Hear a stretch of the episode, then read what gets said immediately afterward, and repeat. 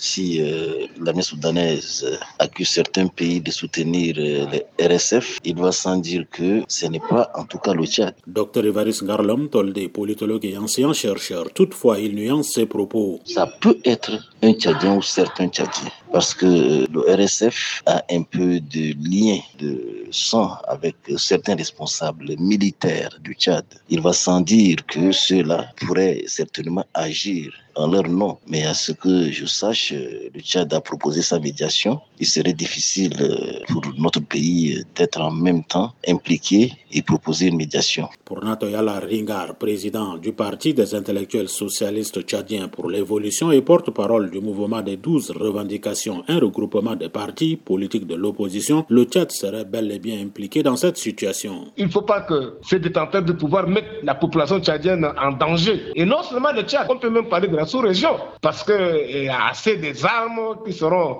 emportées, et ça va créer des réseaux de tensions, des groupes terroristes et autres. Donc il y a vraiment des inquiétudes. Ce n'est pas d'abord une guerre d'une journée, nous d'une semaine telle que c'est lancé, je pense que cette guerre ira loin comme ce qui se passe en Libye. Donc euh, le gouvernement tchadien doit se calmer pour ne pas se créer encore des problèmes. Parce qu'on a des problèmes partout. Si encore on accentue d'autres problèmes avec le Soudan, je pense que nous allons subir encore des conséquences graves. Inquiétude largement partagée par le politologue Dr Ivaris Garlom Tolde. Pour lui, ces affrontements auront des impacts négatifs sur le Tchad. On se rappelle déjà du conflit du Darfour, on se rappelle déjà de la présence des Djandjaouites à la frontière et aujourd'hui, ce sont ceux-là qui sont aux prises avec l'armée régulière.